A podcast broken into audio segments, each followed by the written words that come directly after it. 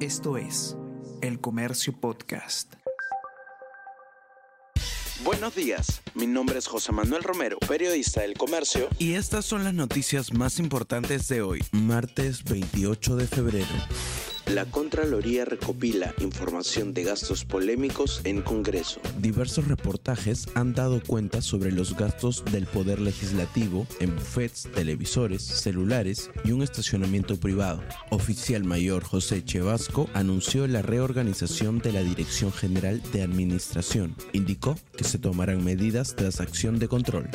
La vivienda del pasaje Serraeta será destinada para el sistema de justicia. Fuentes del Ejecutivo indicaron que la casa en Breña, donde el expresidente se reunió con aliados políticos, pero también con empresarios, sería puesta a disposición del sistema de justicia. Hace exactamente un mes, el Poder Judicial ejecutó la inscripción de la incautación autorizada por el juez Richard Concepción Carguancho de la casa de la cuadra 1 del pasaje Serraeta, en Breña. Este lugar fue utilizado por el hoy detenido expresidente Pedro Castillo como centro de operaciones en la campaña del 2021 y como despacho paralelo al inicio de su gobierno.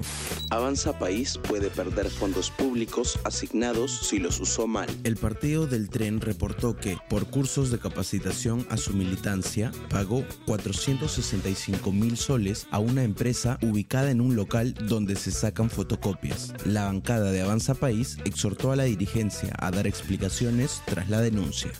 Recuperan en Puno una momia prehispánica que estaba en caja de delivery. Se trataría de un robo agravado. De confirmarse que la momia, de unos 800 años de antigüedad, es un bien cultural, el responsable podría ser procesado por el delito de extracción ilegal de bienes culturales, el cual tiene una pena no menor de dos años ni mayor de cinco.